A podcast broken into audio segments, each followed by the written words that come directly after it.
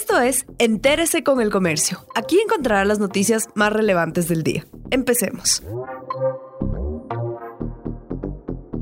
A continuación, los temas más destacados en el comercio este domingo 21 de junio.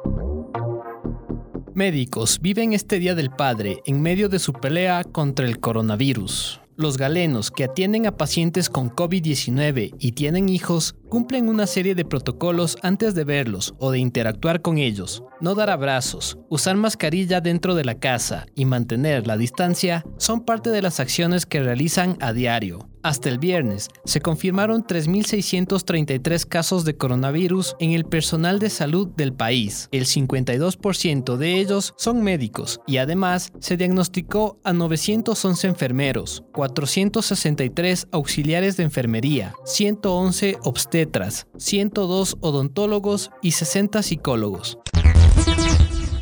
Los casos de contagio con el COVID-19 en la Amazonía han aumentado en el último mes. Las seis provincias registran un incremento, pero también tienen varias deficiencias, carencia de atención estatal por la falta de médicos e insumos, limitación de recursos y una alta movilidad de personas. El incremento es alto en Orellana, Napo, Pastaza y Morona Santiago. Los municipios destinan recursos y logística para apoyar a los hospitales. Los alcaldes aseguran que la Amazonía está abandonada.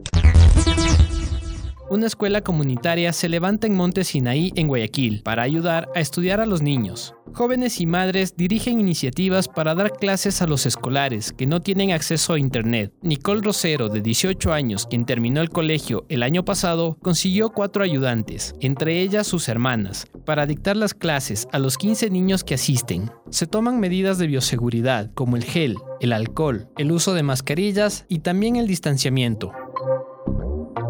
Gracias por acompañarnos. No olviden seguirnos en Facebook, Twitter e Instagram como El Comercio Com.